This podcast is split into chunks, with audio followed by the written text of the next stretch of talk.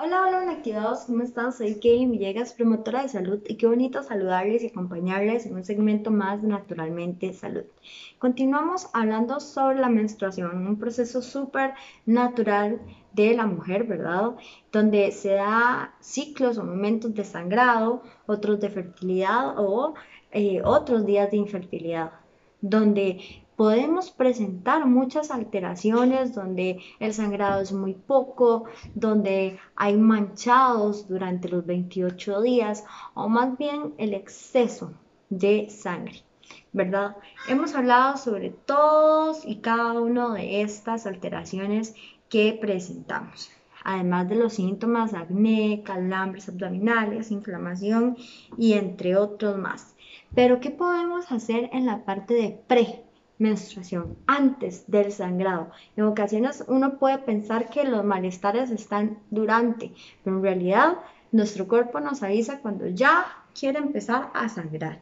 Y ahí es donde nos hinchamos, donde más bien incluso cambiamos de humor, donde empieza a aparecer el acné, etc.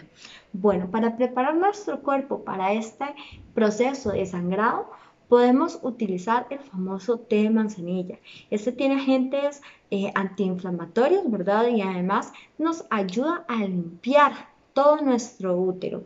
Nos ayuda con sus altas cantidades de propiedades antibacterianas y demás a que nuestro cuerpo se libere de forma natural de esa sangre que sea lo menos doloroso posible, pues hace que la inflamación se reduzca, entonces pues el sangrado tiende a ser completamente natural y además si tenemos mucho sangrado, se nos prolonga por mucho tiempo, la, el té de manzanilla hace que incluso se reduzcan los días de este proceso de expulsión. Bueno, este es un té que nos ayuda también a problemas digestivos, pero que lo podemos aprovechar muchísimo, muchísimo en la parte de premenstruación, ¿ok? En la parte del sangrado como tal. ¿Cómo lo podemos preparar? Bueno, normalmente lo venden en sobrecitos, de los cuales uno después lo sumerge en agua hervida, completamente hervida, y dejamos que se disuelva. Hay formas de prepararlo. Hirviendo primero el agua, luego se, se vierte en un vasito, se añade el sobrecito dejamos que este se disuelva, luego lo tomamos.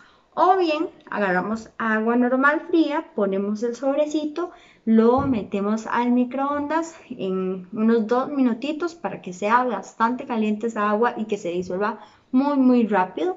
Y luego ya nada más si queremos agregarle algún endulzante puede ser miel que también es un antiinflamatorio o bien eh, un poquito de azúcar. Recordemos que el exceso no es adecuado, pero sí, si le añadimos lo adecuado, lo necesario. No pasa nada. Este té lo podemos tomar hasta dos veces al día, tres veces al día, no hay ningún problema.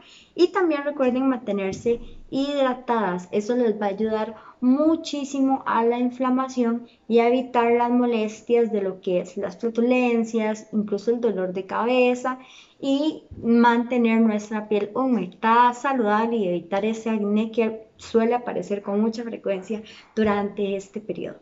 Con esta información ya concluimos esta etapa del proceso de menstruación, entonces espero que nos acompañen en otros segmentos con mucha más información. Nos vemos y, hasta la próxima. Chaito.